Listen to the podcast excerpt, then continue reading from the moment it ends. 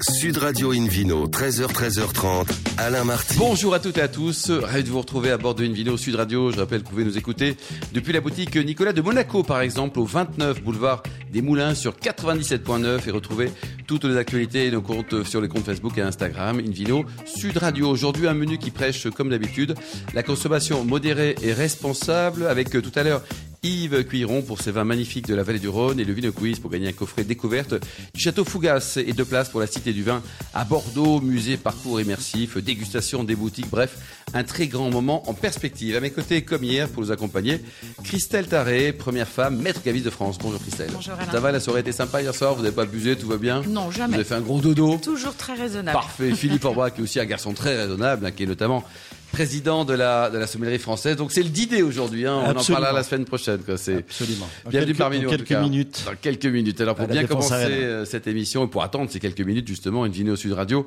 a le plaisir d'accueillir Gabriel Asseli, propriétaire du château Biac à Bordeaux. Bonjour Gabriel. Bonjour. Alors racontez-nous, vous êtes libanais, né à Londres, mais c'est quoi cette histoire de vin là? Euh, c'est, nous sommes, euh, comment dire, winemaker accidentel. Ouais. Euh, nous avons loué euh, pendant des vacances d'été une maison euh, euh, du côté de Bordeaux.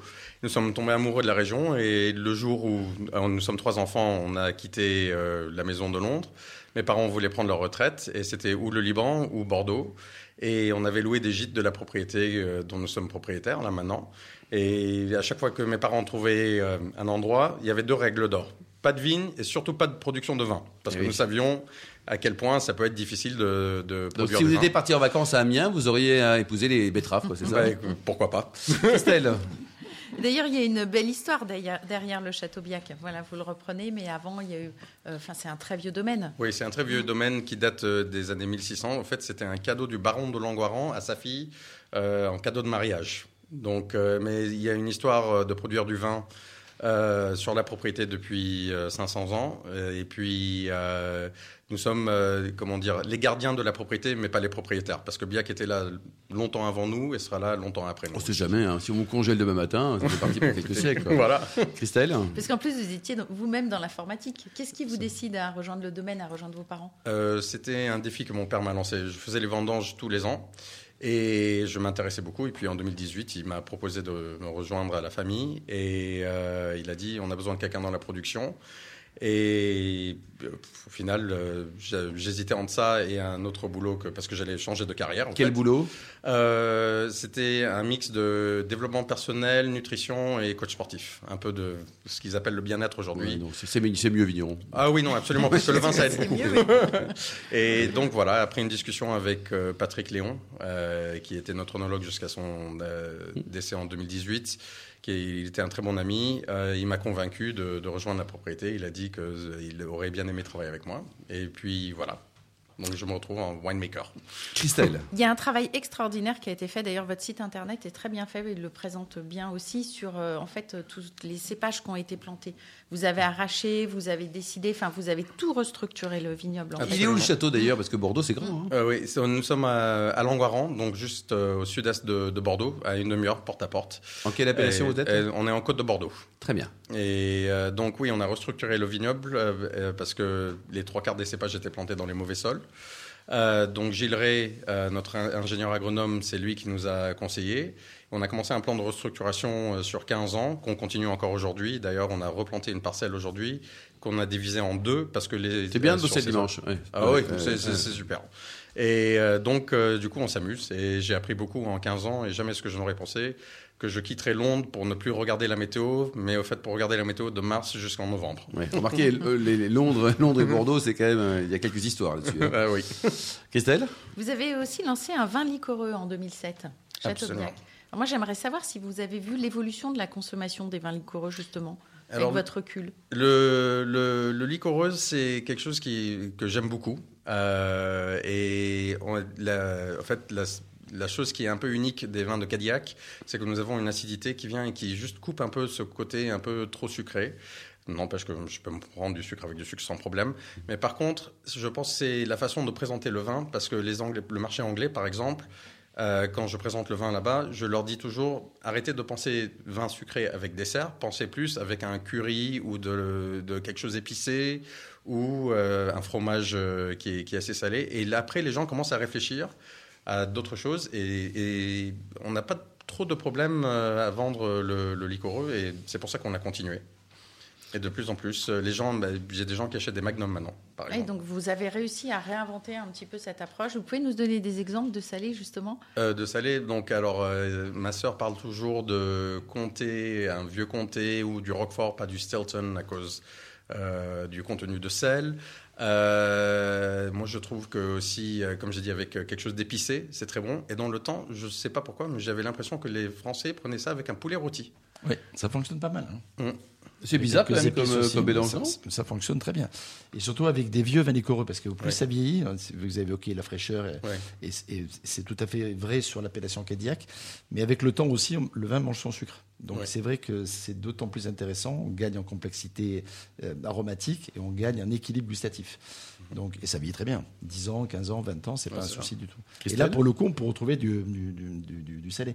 J'ai goûté récemment des coquilles Saint-Jacques, on est encore en pleine Ouais. période, hein, euh, aux agrumes par exemple. Mhm. C'est sur, sur, des, sur, des- sur des vins liquoreux du Bordelais, euh, ça marche vraiment très bien. hein. Ouais, On n'est pas obligé de- d'aller. Oui, donc faut tout dessert tordre le coup à des, à des idées. Quoi, Ou hein, que c'est avec ça. du Roquefort. Le Roquefort, c'est c'est- c'est parfait. Le Stilton va bien mieux avec le Porto. hein. Oui, ça, ça, ça, ça, c'est vrai. c'est c'est Alors ce Porto, Il y a le Bordeaux, Stilton au Porto Londres, qui, est- ouais. qui est Oui. très connu d'ailleurs. Mais Ouais. par contre, effectivement, euh, mais des, des- voilà, Mm. des, des fromages de, de, de, de chèvre aussi, euh, un petit peu faits, ça fonctionne aussi. Combien d'hectares au total sur le, Euh, nous avons 10 hectares de vignes et sur euh, 10 hectares, nous faisons un blanc sec, du rouge et du liquoreux. Donc les vendanges commencent en août et on termine en novembre. Et à quand le rosé alors Euh, non, le rosé, euh, il faut toute une, euh, il faut euh, tout un autre appareil et, euh, et il faut faire des choses bien. Donc euh, je m'arrête à trois vins. oh, C'était pas mal. Christelle Comment vous êtes distribué Comment vous faites connaître? Alors euh, en distribution, on a beaucoup de chance. On est distribué sur la place de Bordeaux. Euh, on a été distribué sur la place de Bordeaux et en France, euh, on est dans certains, chez certains cavistes et aussi avec des restaurants. Sur l'international, euh, on avait un, carnet- d'adresses euh, qui était quand même pas mal et donc euh, on fait beaucoup de ventes. On travaille avec des distributeurs qui sont super et en même temps on va et il n'y a rien qui, il faut vendre une bouteille à la fois. Philippe, Voilà. expliquez-nous, parce que la place de Bordeaux, pour les initiés, on comprend, Oui, mais c'est quoi Il met tous ses vins sur une place à Bordeaux, il se barre C'est c'est quoi le truc C'est- alors c'est- C'est pratiquement ça. C'est assez bien résumé, mon cher Alain, puisque finalement, ce sont les négociants de Bordeaux qui font le job de la commercialisation. Le- le- ils achètent la, la quantité qu'ils souhaitent par allocation, souvent, lorsque les châteaux ont une, une grande notoriété. Et, et ensuite, ce sont eux qui, qui, qui commercialisent finalement et qui distribuent le vin euh, dans le monde entier si, si, si, si les quantités, si la noto- la notoriété le justifie. Donc, du coup, les producteurs produisent et la place de Bordeaux distribue. Le commerce, c'est pour eux, quoi. Absolument. Ouais. Christelle Est-ce que ça change un peu ça? Est-ce qu'aujourd'hui, parce que souvent moi j'entends dire que les vignerons ont moins envie de passer par la place et qu'ils ont envie de ret- retrouver leur distribution en direct? Je, alors ça c'est une question qu'on me pose Pour assez mieux la souvent. gérer, Ouais. notamment avec tout ce qui était. euh, Je, je pense qu'aujourd'hui, le problème, c'est que, euh, en fait, une, la petite anecdote, c'est que nous ne, savions, nous ne savions pas, quand on a acheté la propriété, si nous allions faire du vin ou pas. Parce que Bruxelles était en train de subventionner justement l'arrachage des vignes, parce qu'il y a trop de vin en France. Euh, et je pense que là où euh, il faut faire quelque chose, il faut faire un vin de qualité. Il y a beaucoup de, il y a beaucoup de châteaux qui font beaucoup de très bons vins en France. Et je pense que tout le monde veut bien sûr que son vin soit mis en avant.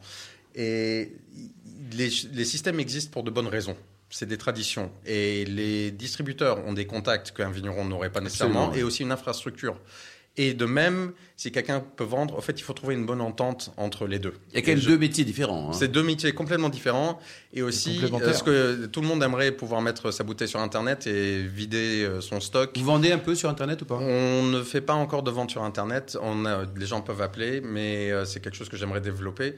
Mais personnellement, c'est jamais au profit de, de, de, de- de mettre un distributeur sur l'arrière-pied. C'est c'est juste que des fois, il y a des particuliers qui viennent visiter au château. Ils veulent, euh, ils veulent prendre quelque chose. Et ils peuvent, prendre, ils peuvent prendre quelques bouteilles Voilà. au château, au Oui, où, pas directement. Quoi. Absolument. Température de service, hein, vos vins, on les- ils sont quoi? Ils sont récents les millésimes Ils sont anciens? Alors, euh, on a repris la propriété en 2006. Ouais. On a vendu tout le stock qu'il y avait parce que. Il était mauvais fallait- non, il- enfin, on voulait pas s'associer avec.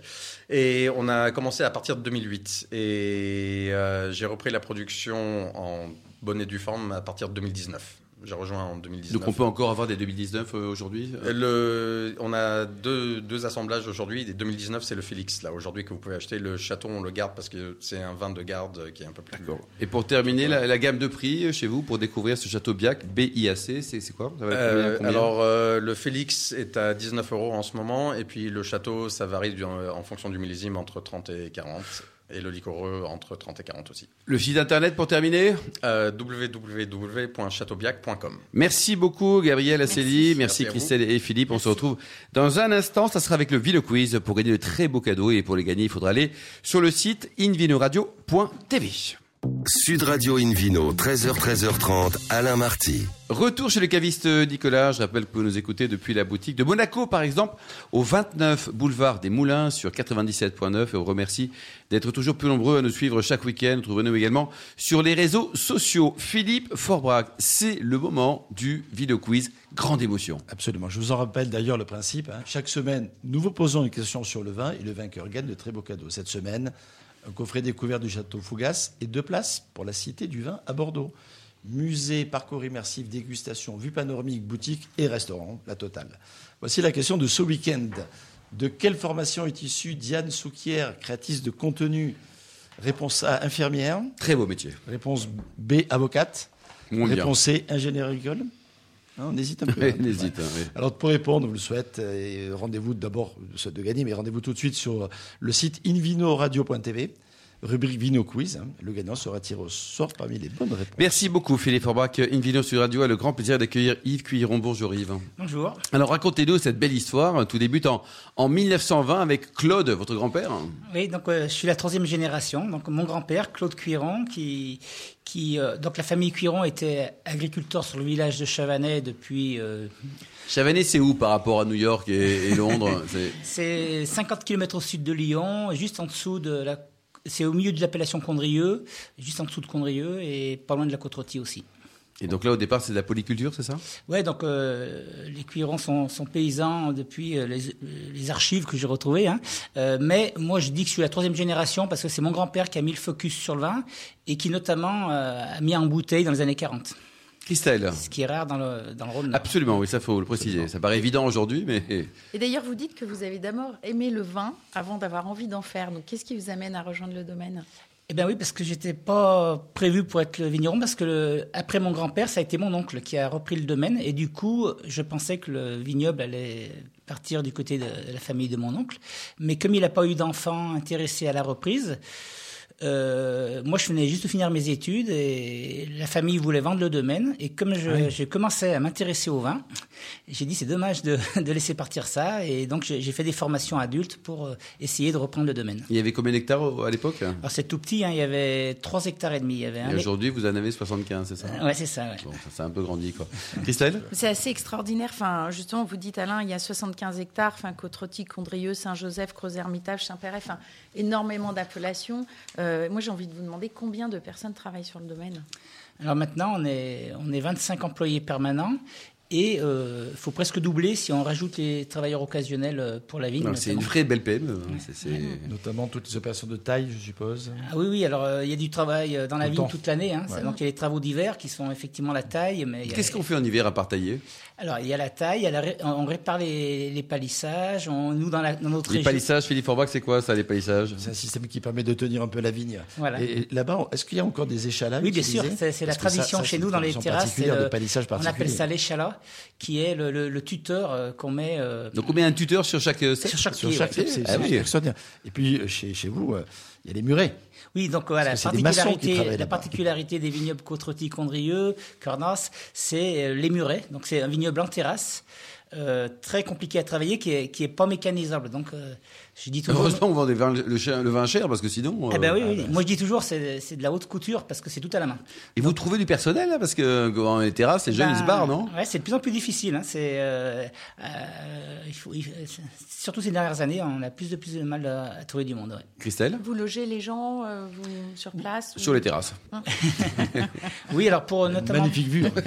Je peux pas loger C'est tout le monde. Alors nous, bien sûr, on est 100% vendange à la main, donc euh, à la période de récolte, il faut, il, il- nous faut beaucoup de monde. Alors je loge les, gens qui vont un peu les, chefs, les gens qui vont travailler un peu en cave et, vinifier, mais je peux pas loger tout le monde. Alors vous vous dites, euh, moi ce qui m'a interpellé quand vous dites que vous refusez le prêt à penser, que vous voulez pas être mis dans une case. Ah. Qu'est-ce que vous voulez dire par ça? Ben oui, parce que dans le monde du vin, il y, a- y souvent beaucoup de modes qui défilent les unes après les autres. Et moi, j'essaye de garder ma ligne et puis de, de- de faire le vin pour moi. Et, et- et le vin pour moi, c'est de, de- de- quand même de garder vraiment la tradition, d'exprimer le terroir et, et- et donc être un petit peu aveugle à, à ce qui se passe autour.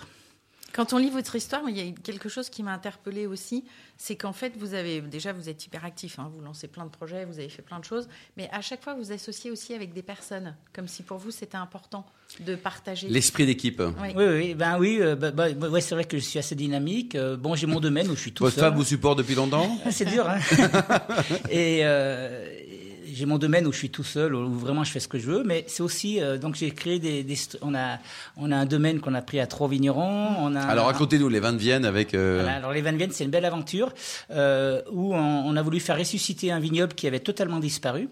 Et, et c'est vrai que pour faire un, challenge comme ça, il vaut mieux être plusieurs parce que c'est déjà c'était pour nous un côté fun de travailler entre copains, de se mettre des défis comme ça. Et puis euh, c'est- ça, ça change le mode de travail que quand on est tout seul, on fait comme on veut, on, a, on travaille à C'est l'intuition. qui les, les deux, les deux potes? Alors c'est François Villers et Pierre Gaillard. Allez, on les embrasse tous les deux. Des, Toujours, des- euh, de belles personnes ouais. également. Quoi. Depuis 30 ans, on s'entend toujours très très bien. Vous êtes jamais engueulé Ah bah si. C'est le principe des amitiés. Et, ce- et ce coteau, d'ailleurs, le coteau de Sessuel, hein, oui. est, en train de, de devenir une, une- une- On es- tendance, voilà, euh, on c'est espère que ça va devenir le. Et ça va se redévelopper parce que le coteau est beau et il peut, il peut encore. Oui, c'est vraiment un coteau historique qui existait, qui, a, qui a existé euh, depuis l'époque romaine jusqu'à la, la crise du phylloxéra. Après, il a disparu. Et, et du coup, notre projet, c'était de le faire renaître. Mais euh, c'est un vignoble quand même qui était réputé historiquement. Et aujourd'hui, on espère bien, on est sur la bonne voie, je pense, de, de, de refaire naître l'appellation. Ah oui, d'accord. Et En aujourd'hui, créant une euh, nouvelle OP. Aujourd'hui, Ouais. on a une vingtaine de domaines à, à- à produire sur ce- cette place. Et euh, on est en cours de- de- d'instruction pour re- reprendre une appellation. Ça, c'est formidable, Auprès l'INAO, absolument. Ouais. Christelle? Oui, vous défendez vraiment les vins de la région. Est-ce que vous avez vu des changements, euh, notamment en termes de prix, par exemple? Moi, j'ai cette impression euh, que depuis Pas du 15 tout. ans. euh, Alors, voilà, je pose une question influencée, bien non, non, sûr. mais le, le euh, Nord, euh, je pense, ben, euh,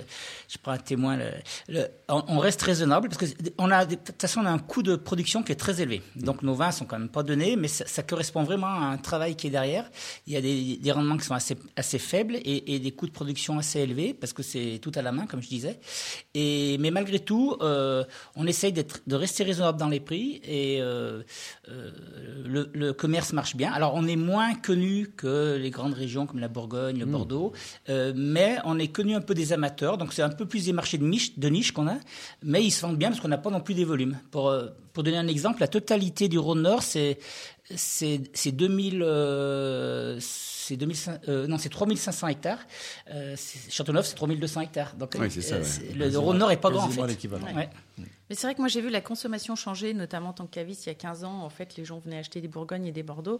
Et aujourd'hui, on nous demande beaucoup de vins de la vallée du Rhône et beaucoup de vins blancs de la vallée du Rhône d'ailleurs aussi. Pourquoi cette tendance Yves? Vous avez fait un super travail de communication et qualitatif, Ouais, ben, mais il y a une vraie tendance. hein. Ouais, ben, je pense que voilà, nos vins petit à petit euh, reprennent de la notoriété et ça devient des vins qui sont intéressants parce que c'est des vins de, de terroir, de vignerons, qui ont du caractère et qui restent aussi, ben, justement, on parlait du prix, mais bon, c'est pas des vins donnés, mais c'est des vins qui restent abordables et qui peuvent se consommer.